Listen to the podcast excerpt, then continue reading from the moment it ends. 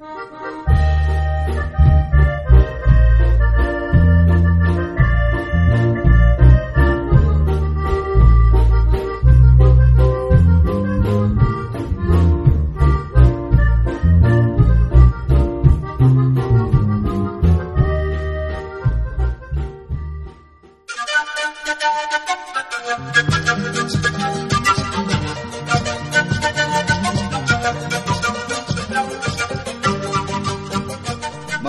Zapatista, Radio Insurgente Arao, Ojo da Tuzapa Maticamo, Dibuda Keraja Bala. Allin Juñonaco y Kai, Organización Zapatista Snesca, Warmicuna Manca. Tunapaita se chinchi Radio Insurgente, Kaika México, Zahtapi. Piscunachos, compañeros y compañeras. Radio Insurgente Manta, Comunicadores, Nocajina Indígena, América, Perú, Suyu Yastamanta, Ecuador, Bolivia, Kimsantin Suyu, Juluriku, que Quechua, Quichua, Sinipe, Primarisca, Chaymanta Pachana,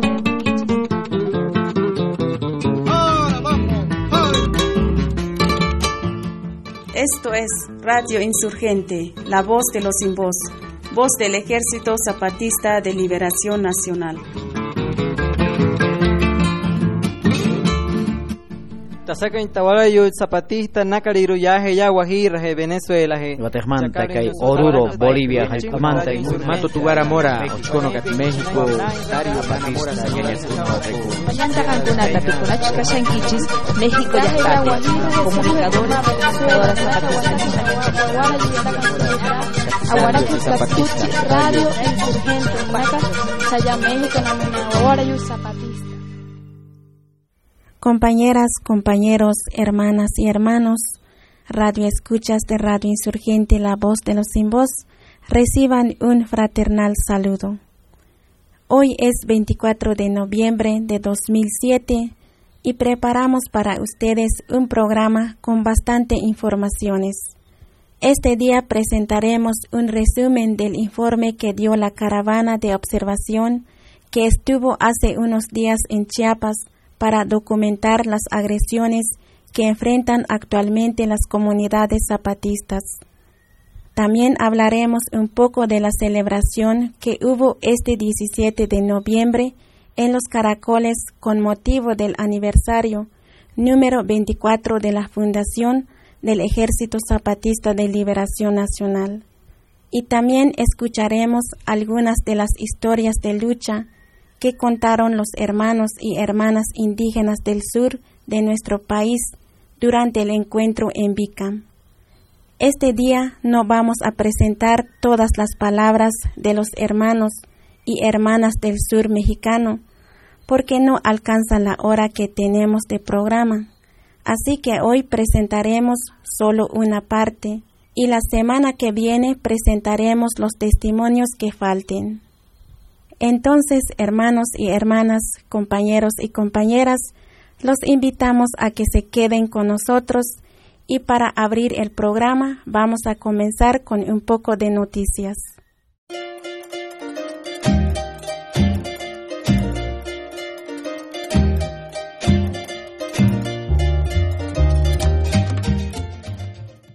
En el estado de Guerrero, la represión por parte del gobierno estatal pererista continúa contra los alumnos y egresados de la Escuela Normal Dural de Ayotzinapa.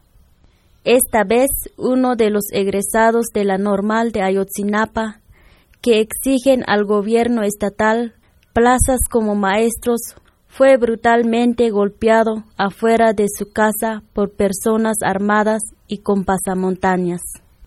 Esto ocurrió el pasado 22 de noviembre cuando el agredido Mario Zavala regresaba a su casa y fue seguido por esas personas que lo alcanzaron y lo golpearon hasta dejarlo inconsciente. Mario Zavala interpuso ya una demanda ante la Comisión de Derechos Humanos y responsabilizó al gobernador perarista Seferino Torreblanca de lo que pueda sucederle a él a su familia y a sus compañeros.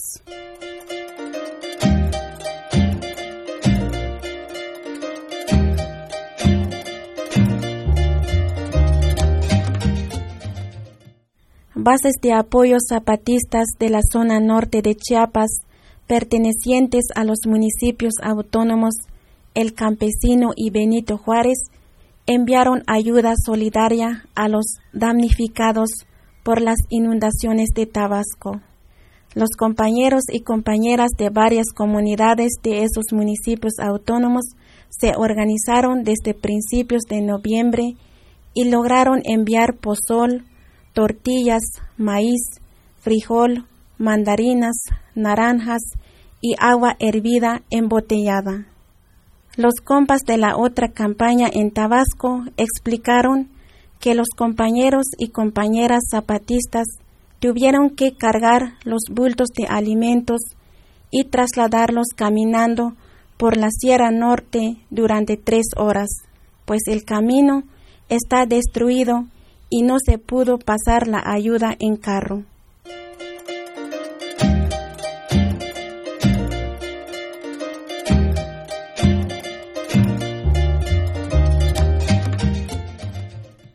La Junta de Buen Gobierno de la zona Tzotzó, con sede en el Caracol de Morelia, denunció que miembros de la Organización para la Defensa de los Pueblos Indígenas y Campesinos, OPTIC, siguen agrediendo a los zapatistas de la comunidad Bolomajau, perteneciente al municipio autónomo Olga Isabel.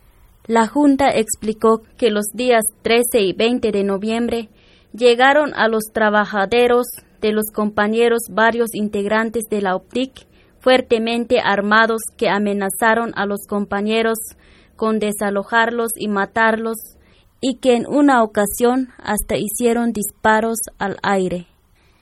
La Junta también explicó que el 16 de noviembre un integrante de la OPTIC entregó a los compas un mensaje que supuestamente le dieron unos desconocidos donde avisan a los zapatistas que deben salir de Bolomajau porque va a llegar el ejército a desalojarlos. Luego, el 17 de noviembre, llegó en Bolomajau un trabajador de la Comisión Nacional de Áreas Protegidas, acompañado por un grupo de integrantes de la OPTIC. Ese señor de nombre Jerónimo Urbina dijo que solo llegó a comprobar un supuesto rumor de que los zapatistas habían salido de la comunidad Polomajau. Ante estos hechos, la Junta, con sede en Morelia, rechazó las acciones paramilitares que hace la OPTIC y responsabilizó al mal gobierno de lo que pueda pasar a los zapatistas en Bolomajau, comunidad ubicada a orillas del río Agua Azul.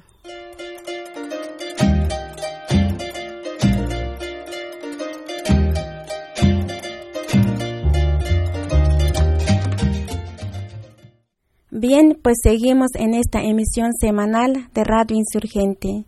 Y pues ya escuchamos esta última nota sobre las agresiones que siguen enfrentando los compañeros y compañeras zapatistas de Bolom Ajav por parte de paramilitares. Pero ese no es el único caso de agresión que enfrentan las comunidades zapatistas. Y es que, como ya se sabe, actualmente hay una nueva ofensiva orquestada por los malos gobiernos contra las comunidades rebeldes de Chiapas.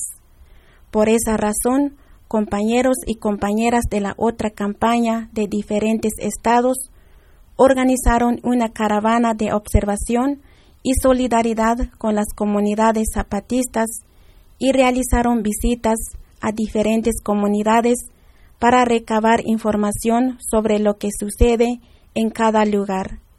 Así, los compas de la caravana se dividieron en cuatro equipos de trabajo y visitaron las diferentes zonas zapatistas los días 17, 18 y 19 de noviembre.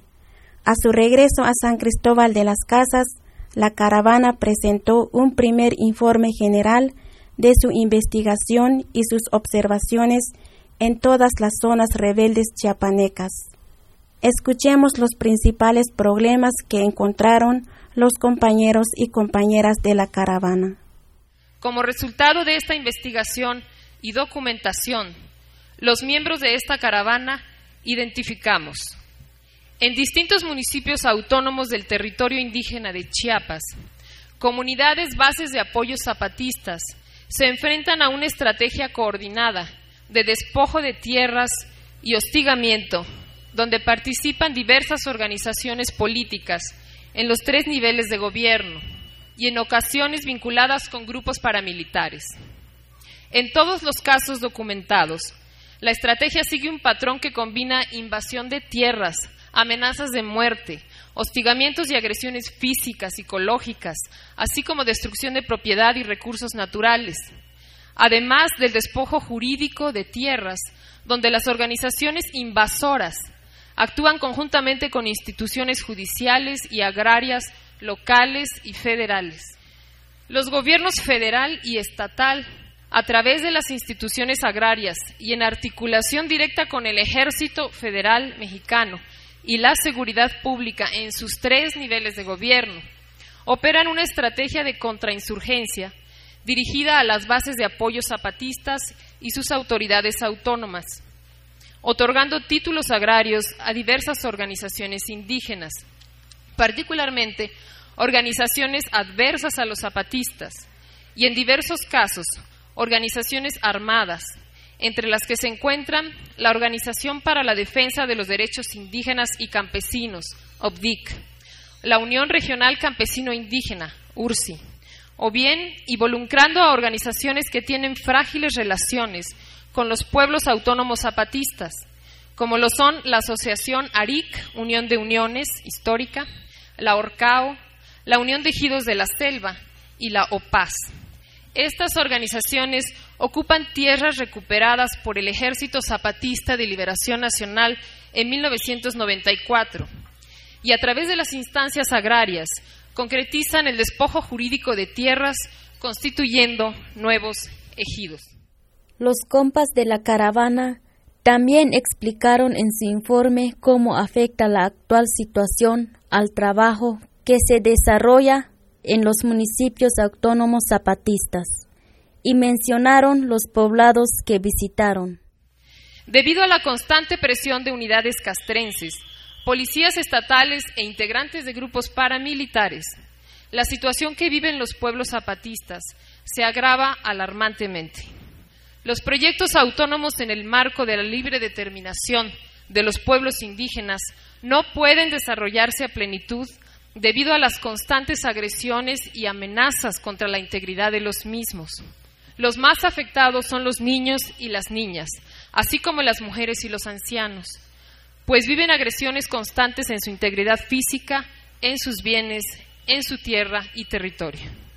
Algunos de los poblados donde se documentaron flagrantes violaciones a los derechos humanos son Bolona Jau, municipio autónomo, región de la montaña, municipio oficial Tumbalá, municipio Olga Isabel, que es del municipio autónomo Olga Isabel y del municipio oficial Chilón, Ranchería El Nance, del municipio autónomo Vicente Guerrero y municipio oficial Altamirano, poblado 24 de diciembre, del municipio autónomo San Pedro de Michoacán, y del municipio oficial Las Margaritas. San Juan del Río, municipio autónomo de San Manuel y municipio oficial Ocosingo. La Reserva Ecológica Huitepec, Caracolo Ventic y municipio oficial Sinacantán. Benito Juárez, municipio autónomo de San Manuel y municipio oficial Ocosingo. Y San Andrés, municipio autónomo San Andrés Acamchén de los Pobres y municipio oficial San Andrés Larrainza. En el informe de la caravana también se hace referencia a la fuerte presencia militar que continúan en las comunidades y hace un llamado a la sociedad civil nacional e internacional para que se sume a la campaña en defensa de los territorios indígenas y en solidaridad con los pueblos zapatistas. Desde hace más de una década, estos poblados padecen una ocupación militar en su territorio que en la actualidad registra la presencia de 56 campamentos del Ejército Federal permanentes solo en el territorio indígena. Algo que pudo observar y constatar la caravana es la frecuencia de las agresiones, la intensidad de la presión sobre las comunidades zapatistas y la forma en que la violencia afecta sus vidas de manera cotidiana. Es por ello que esta caravana de observación, constituida por integrantes de la otra campaña y adherentes de la sexta declaración de la Selva Lacandona, expresa su rechazo a las agresiones y al hostigamiento que viven nuestras compañeras y compañeros bases de apoyo zapatistas y hace un llamado a la sociedad civil nacional e internacional, así como a los medios de comunicación, a estar pendientes y denunciar la situación que padecen estos pueblos.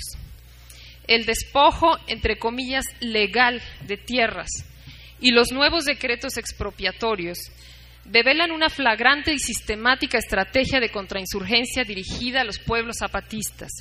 La guerra declarada contra estos pueblos, en una fuerte disputa por la apropiación y el control de territorio y todos los recursos naturales y biológicos, está enmarcada en una guerra de exterminio contra los pueblos indígenas zapatistas y no zapatistas.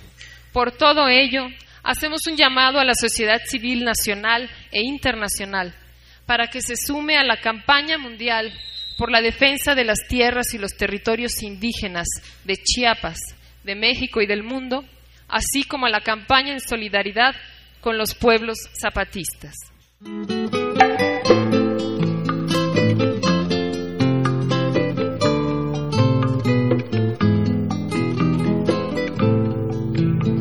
Cuando pienso en Chiapas, mi amor, toma sentido mi voz, brotan metralla y rencor de mi garganta, porque hay cosas que debo aclarar y sollozos que tengo que aullar con la sangre que quiere estallar y se levanta de rabia, estupor e indignación, como entonces no hacer una canción de amor, de amor, de amor, de tanto y tanto amor. Cuando pienso en Chiapas, mi amor, mi pequeño gigante sin Dios, agobiado por tanto dolor desengaños. Pienso a muerte que hay que luchar, que los cielos hay que fracturar, que la tierra se ponga a temblar, son muchos años de rabia, estupor e indignación, como entonces no hacer una canción de amor, de amor, de amor, tanto, tanto amor.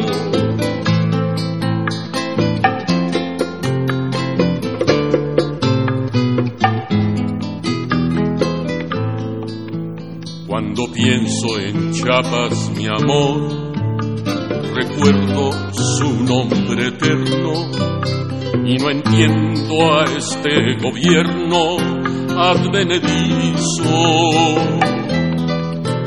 Queda viva solo una verdad, empuñar la libertad y alzar en la realidad un paraíso. Con rabia, estupor e indignación como entonces no hacer esta canción de amor, de amor, de amor, de tanto y tanto amor, de amor a Chiapas, mi amor. Ay, a Chiapas, mi amor.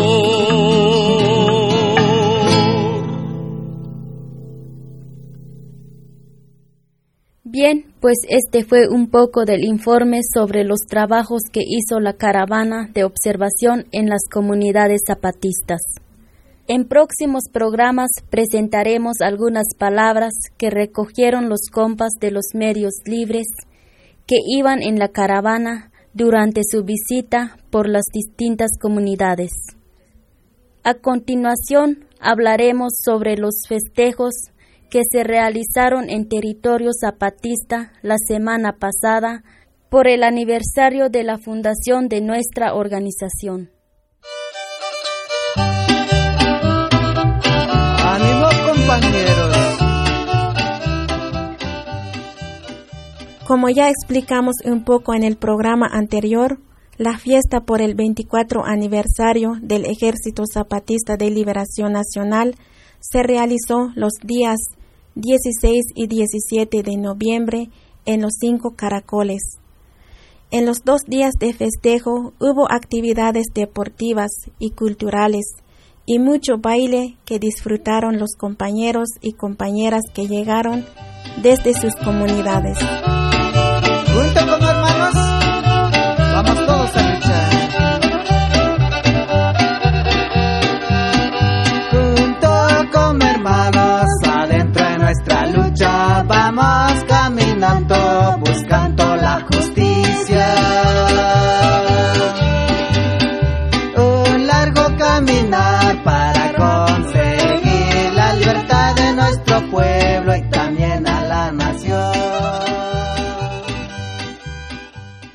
El mero 17 de noviembre, día del aniversario, en los cinco caracoles se leyeron discursos a cargo de integrantes del Comité Clandestino Revolucionario Indígena, acompañados por las juntas de buen gobierno y las autoridades de los municipios autónomos.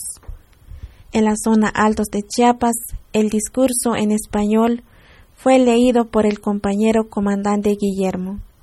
Después de hacer un repaso por la historia de nuestra organización desde su fundación, el compañero comandante Guillermo habló de la difícil situación que enfrentan las comunidades zapatistas ante el acoso impulsado por los malos gobiernos, pero reiteró la decisión de los pueblos de seguir en la lucha.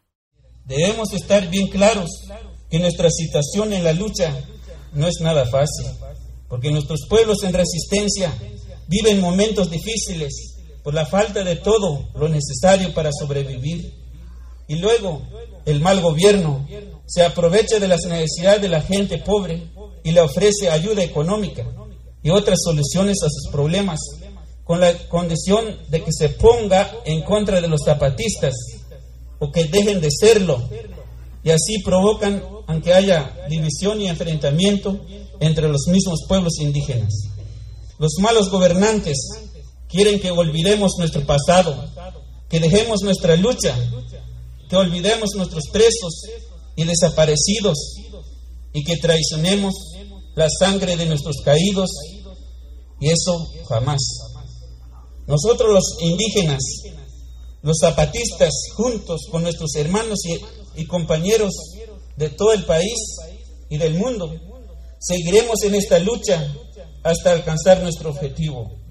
La vida, la lucha, la sangre y el ejemplo de los compañeros y compañeras caídos durante la existencia de nuestra organización es como la semilla que sembramos y que dará fruto para el bien de la humanidad y ese fruto llegará el momento de cosecharla. El compañero comandante Guillermo también se refirió en su discurso a la actual etapa de nuestra lucha que se crece con la otra campaña y la sexta declaración de la selva lacandona. Nuestra palabra, nuestra lucha y nuestra causa ha llegado en el oído y en el corazón de muchos compañeros y hermanos de todos los rincones de nuestro país y de todos los países del mundo. Ahora, con la sexta declaración de la selva lacandona y el proceso del trabajo de la otra campaña, se hará más grande y más grande y más fuerte nuestra lucha a nivel nacional e internacional.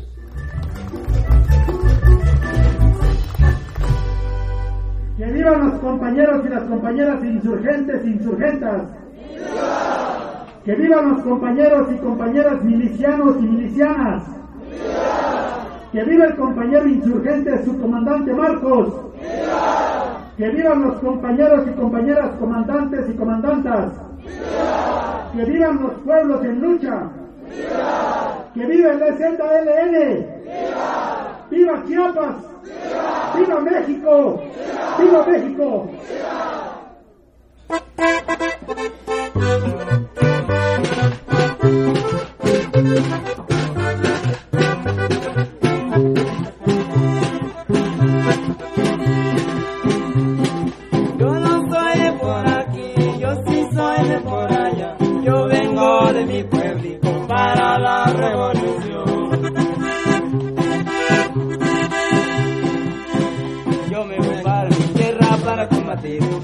A los burgueses de mi país.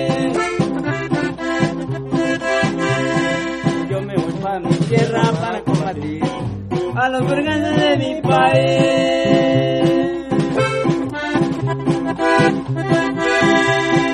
Compañeros milicianos, preparemos todos juntos, juntos todos los insurgentes para que nos apoyemos.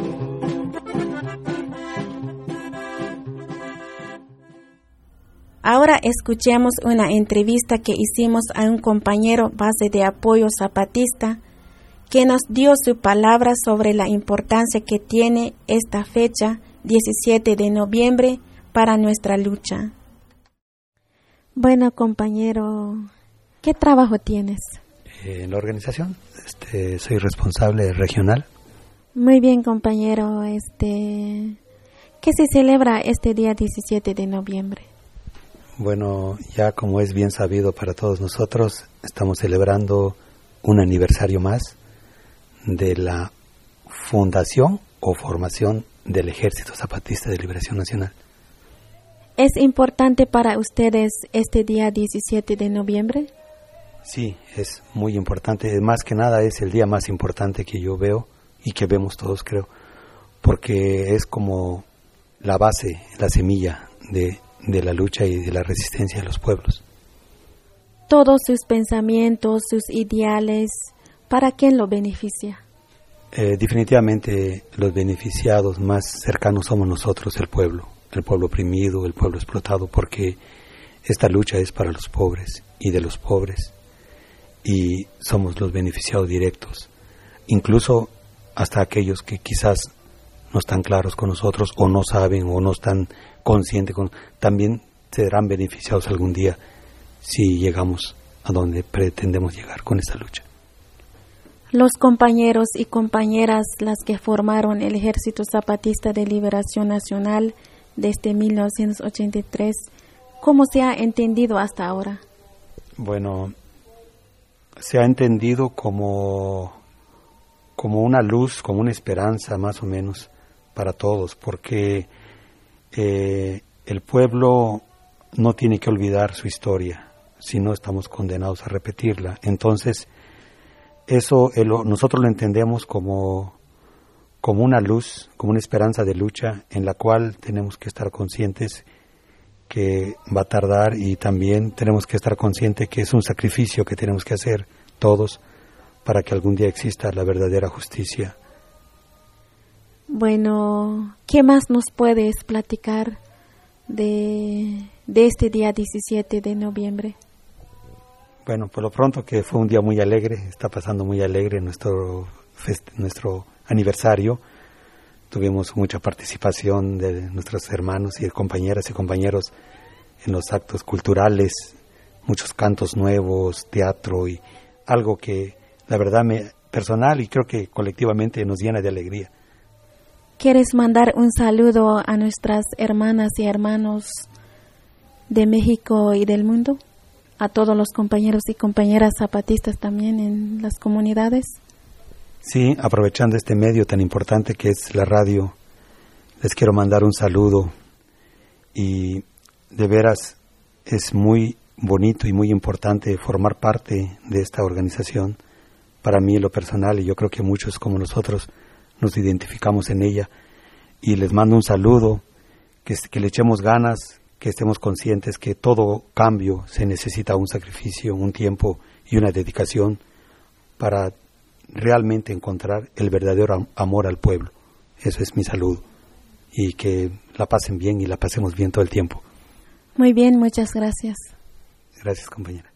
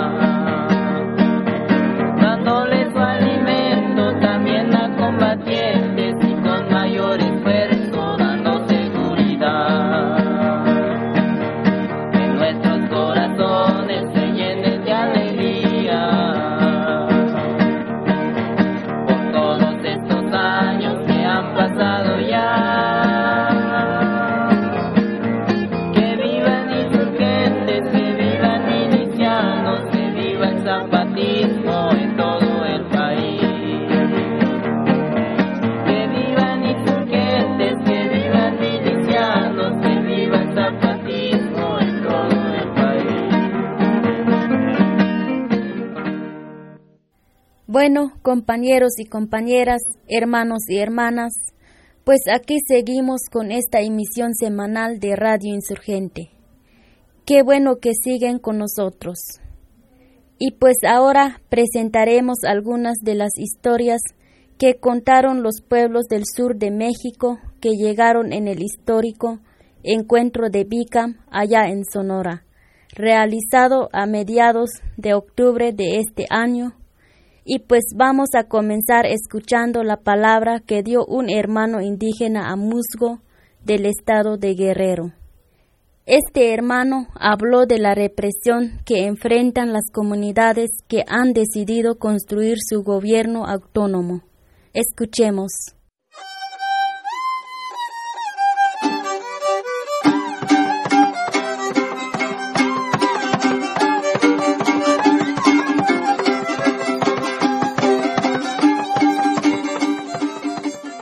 Muy buenas tardes tengan todos ustedes de todos los pueblos indios y no indios. Los saludan el pueblo Amusgo. Nuestra historia es similar a la de todos los pueblos indios. Represión, persecución y asesinatos. Nosotros hemos decidido gobernarnos, autogobernarnos por nosotros mismos como pueblo. Creamos las autoridades tradicionales y tenemos una radio comunitaria donde se escucha nuestra palabra, la palabra del agua. Pero el, gobernador del estado de Guerrero, gobierno perredista, nos persigue, nos encarcela, nos acusa de secuestradores, apoyado por los caciques regionales como la cacique Aciadet Rocha Ramírez. Así fue como cayeron en la cárcel nuestro compañero Genaro Cruz, y nuestro compañero David Valtierra, acusados de secuestro, así como 12 autoridades tradicionales están acusados de secuestro y todo por defender nuestra palabra, la palabra del agua, como pueblo que somos. Solamente exigimos que le paren ya, que le paren de inventar delitos que no cometemos. Es todo, gracias.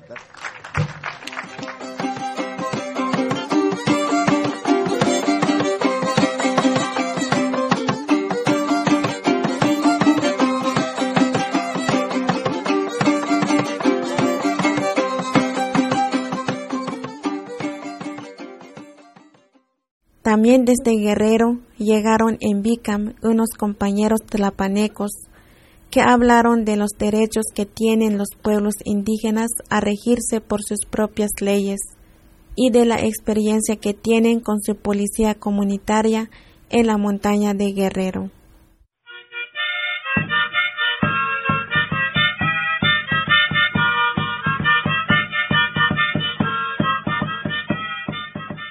Esto queremos decirle al pueblo Vican de que lejos de que estemos esperando, compañero, nos van a seguir matando nuestra gente, nos van a seguir despojando nuestra gente. Hoy llevemos en el corazón de que nos pongamos a trabajar lejos de estar diseñando letras, escritura falsa, sin, sin historia, fundamento, que diga el origen real de nuestra lucha, de nuestra descendencia, de qué somos. Porque hay dos derechos. Está el derecho legal, derecho constitucionario, que es el pueblo que reinó antes de Cristo, más de 500 años. Lo rigieron en los pueblos y lo reinaron con ellos y nunca tuvieron problema de gobernar. Esas leyes constitucionarios, esas no se escribieron sobre la mesa, esas se escribieron sobre la montaña, en las cañadas, se estuvieron escribiendo esa ley es la que debe de respetar los autonombrados gobiernos. Los gobiernos no son gobierno para nosotros. Los gobiernos son los pueblos. Y así sean donde estén los indios de México, son dos veces mexicanos. Y son ellos los que son gobierno en su pueblo y a donde anden, porque son dueños de esta tierra mexicana. Por lo tanto, no podemos pensar de tener un gobierno con una estructura militar cuando para solamente le está sirviendo al empresario al que está vendiendo el patrimonio de los mexicanos, a las empresas transnacionales, esas personas no son servir del, del pueblo. Por lo tanto, hoy podemos decirles, como la policía comunitaria, yo soy un comisario de mi pueblo imparto y procuro justicia.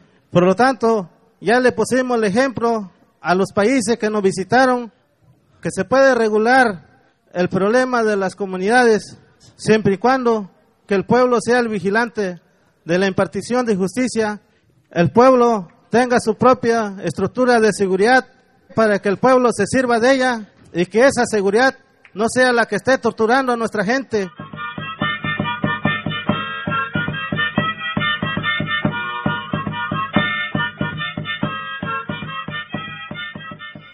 La autonomía de los pueblos indígenas en el estado de Guerrero como Tlapanecos, quiero decirles que la policía comunitaria está para servir al pueblo.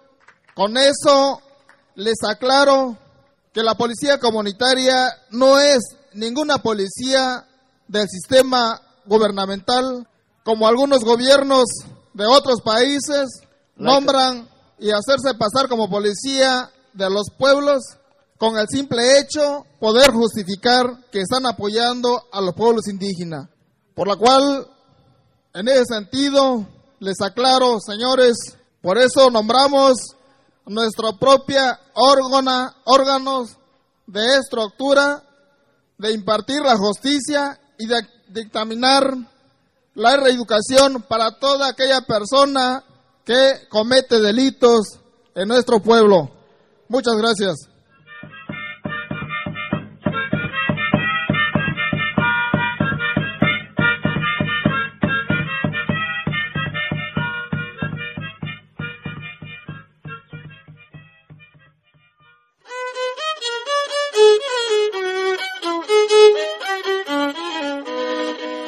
Radio Insurgente, la voz de los sin voz, voz del Ejército Zapatista de Liberación Nacional, transmitiendo desde algún lugar de las montañas del sureste mexicano.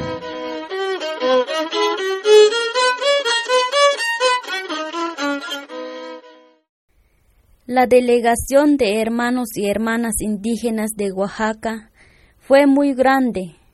Uno de esos pueblos originarios de Oaxaca que llegaron en Bicam fue el pueblo Triqui.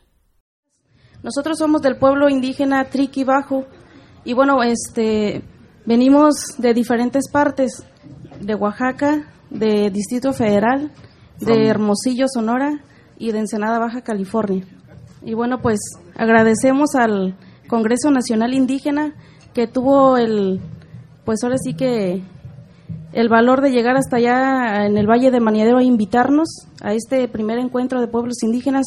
Eh, agradecer a la Comisión Sexta del Ejército Zapatista de Liberación Nacional y a los compañeros indígenas, hermanos indígenas de esta comunidad de Vicam. El pueblo Triqui es uno de los pueblos indios de Oaxaca que ha tenido que emigrar a diferentes estados del país y al extranjero en busca de medios de subsistencia. Escuchemos lo que contaron dos hermanos Triqui que actualmente viven en estados del norte de nuestro país.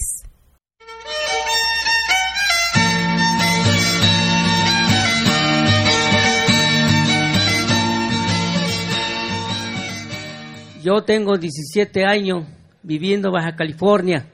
Yo vivo bajo una presión por gobierno Baja California, tanto estatales y municipales, federales, por descubrir un fraude, lo que ha hecho gobierno fabricando delito contra los indígenas. Por eso hoy estoy aquí con ustedes. Nosotros que vivimos Baja California necesitamos una asesoría de unos abogados para que se le pueda mandar una demanda contra el gobierno porque vendieron tierra de la nación sin ninguna autorización de acuerdo de la ley. Por eso hoy me siento contento estar con ustedes. Para mi historia o pensamiento, lo que ha venido pensando bastante tiempo que ha vivido. Primero estuve en la cárcel de la ciudad de, Oaxaca, después estuve en la cárcel de Ensenada, California. Pero así no me desmayo. Yo siempre estoy como en lucha de estas luchas sociales. Por eso hoy vengo con ustedes para dar conocimiento cuál es el sufrimiento nosotros como indígenas. Nosotros indígenas somos discriminaciones, siempre marginados, carcelados, perseguidos. Cuando uno piensa de lucha, cuando quiere uno cambio en nuestro país, es lo único lo que hace el gobierno es, al contrario, acabar con los luchadores sociales. Nosotros, indígenas, tenemos que luchar, tenemos que seguir estando frente a nuestras comunidades, nuestras culturas, vamos a buscar la justicia. Cuando uno habla pueblo autónomos, gobierno no está de acuerdo. Cuando uno reclama su derecho de uno, gobierno no está de acuerdo. Gobierno se divide entre las comunidades indígenas para que ellos sigan comiendo la costilla, costillas de los pobres. Por eso nosotros como indígenas triquis encontramos diferentes el estado y municipios del país, pero nosotros vamos a hacer una comunicación entre nosotros triquis para que también pongamos de acuerdo cómo vamos a trabajar conjuntamente con nuestras comunidades indígenas.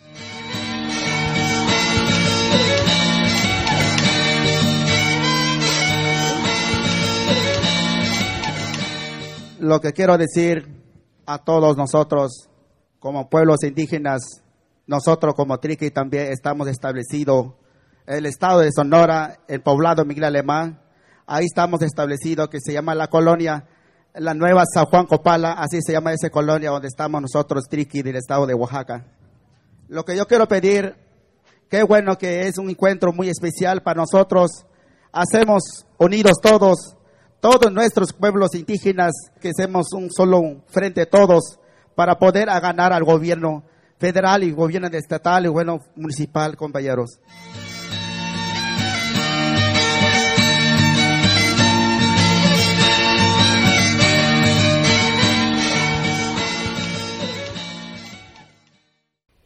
El pueblo triqui ha enfrentado muchos problemas por las divisiones y confrontaciones sembradas por los malos gobiernos.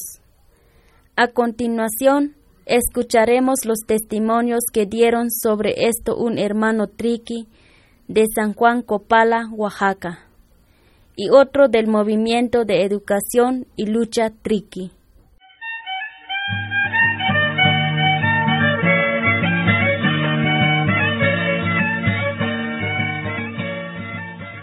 San Juan Copala, Oaxaca, a 9 de octubre de 2007, hermanos y hermanas. Nuestra lucha, compañeros y compañeras, y que han sido por nuestro derecho a existir como pueblos con una cultura diferente a la que nos han impuesto desde fuera por la mano opresora, explotadora de la clase que nos ha dominado, pero en el camino estamos y en la lucha seguiremos para liberarnos. Nuestra principal reivindicación es la libertad, la libre determinación expresada en autonomía, la nación indígena triqui tener nuestras propias autoridades y nuestros propios sistemas normativas, mal llamadas usos y costumbres. Otra de nuestras demandas es el respeto a nuestros recursos naturales, principalmente los forestales. Queremos explotarlos por nosotros mismos y obtener los beneficios también. No debemos esperar nada bueno del gobierno. Nosotros somos los que vamos a solucionar nuestros problemas. Es por ello que nos hemos declarado municipio autónomo desde el primero de enero de este año para ser sujetos de nuestro propio destino humano. A nuestra comunidad, los que nos ponen a pelear y a matarnos entre nosotros mismos, es por ello que hacemos que en el nombre de la autoridad y del pueblo en general triqui, en un exhorto a las diferentes expresiones políticas de, de, nosotros los triquis para que dispongamos la actividad divisionista y trabajemos unidos como un solo pueblo que somos. A nuestras autoridades se le ha acusado, entre otras, de ser violentos, de ser transgresores de la ley por habernos revelado y declarado municipio autónomo, por lo cual nos deslintamos públicamente de haber desaparecido a dos hermanas triquis de nombres Virginia Ortiz y Daniela Ortiz, de lo que sí estamos seguros que es obra del gobierno represor de Luis Servicio Ortiz por todos los conocidos como el mapache electoral del, Roberto Madrazo Pintado, que hasta una, en una carrera deportiva en Alemania hizo fraude. También se deslinta a los compañeros José Ramírez Flores, presidente autónomo del municipio de San Juan Copala, y Timoteo Alejandro Ramírez, activista de nuestro pueblo, de ser los responsables en los casos de los, de los compañeras desaparecidas. Y nos sumamos a las demandas de los familiares para que aparezcan con vida.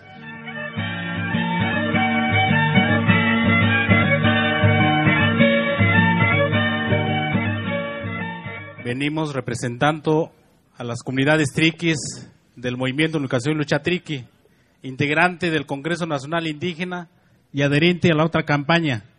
El dolor que compartimos como pueblos indígenas es responsable el gobierno, el gobierno que representa los intereses del capitalismo.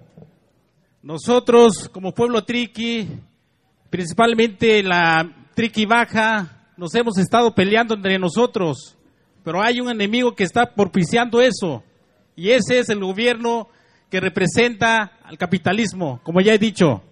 Por eso este encuentro nos viene a alimentar eh, otras alternativas que podemos encontrar para que se pacifique de una vez por todas la región Triqui Baja.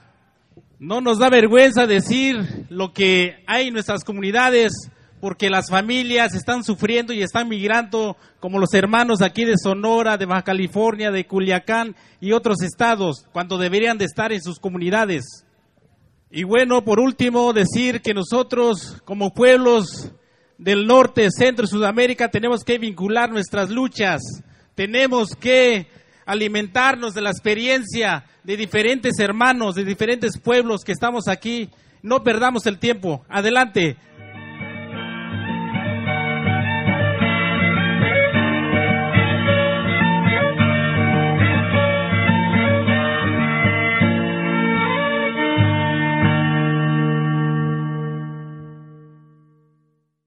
También desde Oaxaca llegaron hermanos de la zona de los Chimalapas que hacen frontera con el estado de Chiapas. En esa zona hay muchos problemas por las invasiones de tierras comunales y por la destrucción de los bosques debidos a la complicidad y protección que tienen los invasores por parte de los malos gobiernos de Chiapas y Oaxaca. Escuchemos la palabra que dieron dos hermanos sobre esta situación.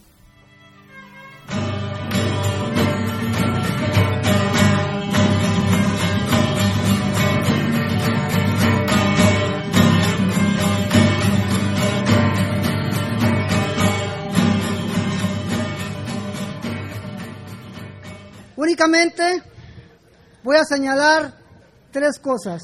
Los chimalapas fueron golpeados por procedentes chapanecos. Le quemaron su casa, le quitaron sus tierras y alistas para trabajar.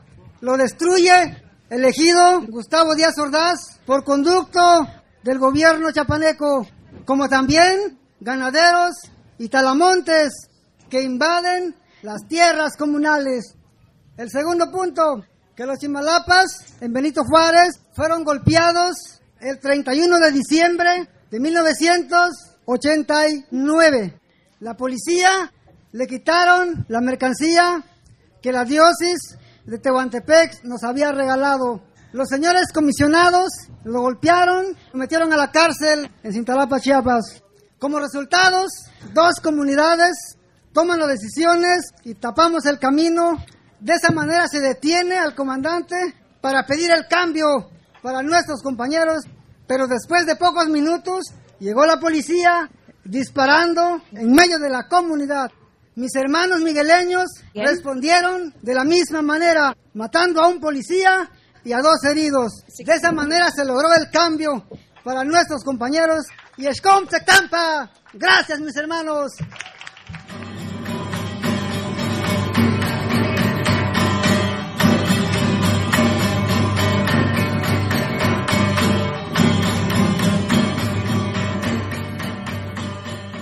Nosotros, la comunidad de Benito Juárez, agencia del municipio de San Miguel Chimalapa, hace 30 años que sufrimos invasiones y finqueros de terratenientes del estado de Chiapas, fronterizos con nuestras tierras. La última de ellas se produjo a finales de junio de este año, cuando supuestos propietarios chiapanecos quemaron un corral ganadero y rompieron el cerco de la comunidad llevándose el alambre de púa, todos ellos situados en territorio de bienes comunales. El día miércoles 10 de octubre, una comisión de la comunidad de Benito Juárez se dirigió al paraje La Hondonada con la intención de resolver pacíficamente el conflicto y recuperar nuestras tierras. creando una nueva población para poder defenderlo. Al llegar a este lugar nos encontramos a Adrián Luna, papá de Tito Luna, de Rizo de Oro, municipio de Cintalapa, Chiapas. Estas personas son invasores desde hace mucho tiempo, por lo que se decidió detener a Adrián Luna por perjuicios a la comunidad y para que repongan los daños que causaron en los territorios de bienes comunales de la hondonada. Se espera que los gobiernos de Chiapas y Oaxaca lleguen a la comunidad de Benito Juárez de tal manera que los invasores firmen un documento de desalojo definitivo. Pedimos a bienes comunales de San Miguel Chimalapa y a la presidencia municipal, autoridades y municipios que se unan con la Benito Juárez para exigir el pago por el daño que han causado esos ganaderos en el paraje La Hondonada. Y se exige el desalojo definitivo de Tito Luna y de todos los invasores que están enclavados en bienes comunales. Los hermanos de San Antonio, que por muchos años han luchado unidos con la Benito Juárez por el respeto a los bienes comunales de nuestras tierras chimalapas.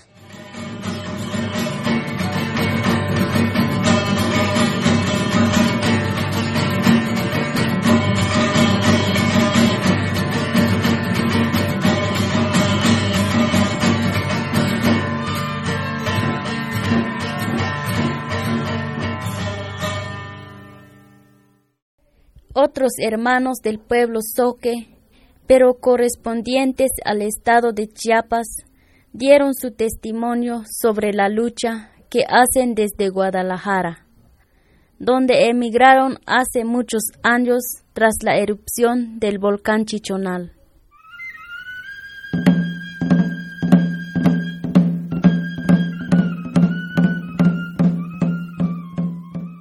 Muy buenas tardes, compañeros y compañeras. Yo vino a representar a mi pueblo Soque. Se llama Nuevo Francisco León. Yo estamos en la resistencia también, está en la organización Xinich. Estamos juntos con los deltales, hacemos manifestación en varias partes. Este, yo de mi pueblo natal es Francisco León. Salimos ahí por el la erupción del volcán. En esos tiempos de 1982 se refugiaron en varias partes los compañeros. Gracias a este encuentro que estamos aquí reunidos de distintos países y luchamos juntos para defender nuestro derecho.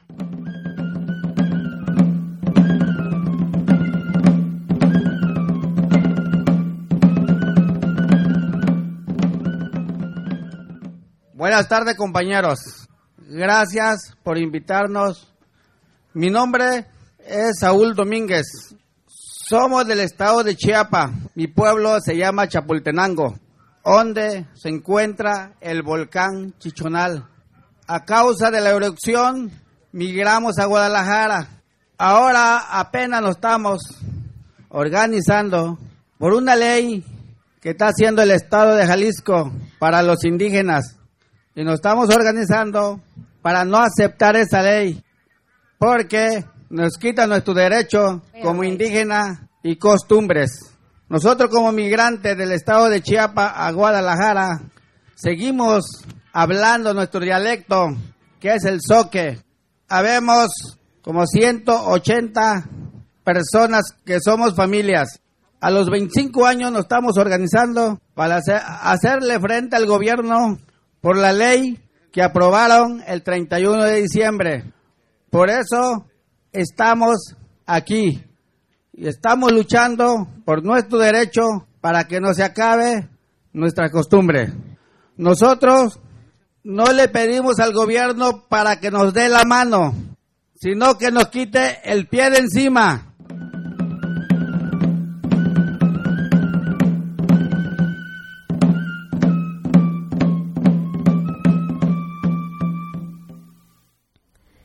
Y pues con esta participación de los hermanos Soques de Chiapas, vamos a cerrar por hoy las palabras de los pueblos del sur de nuestro país presentadas en Bicam.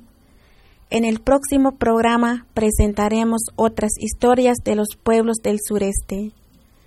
Y pues también ya vamos a cerrar esta emisión porque ya se nos terminó el tiempo. Muchas gracias que nos acompañaron este día. Nos vamos a despedir con una canción de un grupo que se llama Barrio Zumba, que cantan esto que se llama Soy Mexicano. Gracias otra vez y hasta la próxima. Soy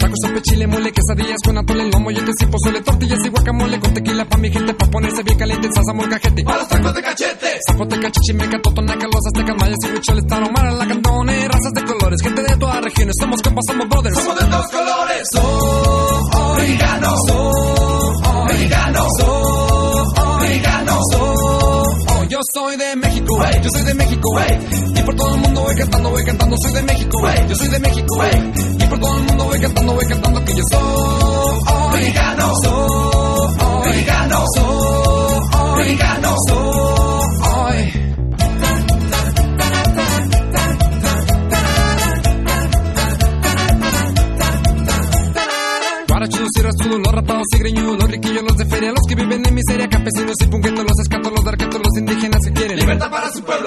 Zapoteca, chichimeca, totonaca, los aztecas, mayas y huicholes, tarahumara, lacandones, razas de colores, gente de todas regiones, somos compas, somos brothers. Somos de todos colores. Soy mexicano, soy mexicano, soy mexicano, soy. Yo soy de México, yo soy de México, y por todo el mundo voy cantando, voy cantando, soy de México, yo soy de México, y por todo el mundo voy cantando, voy cantando que yo soy mexicano, soy mexicano, soy mexicano, soy.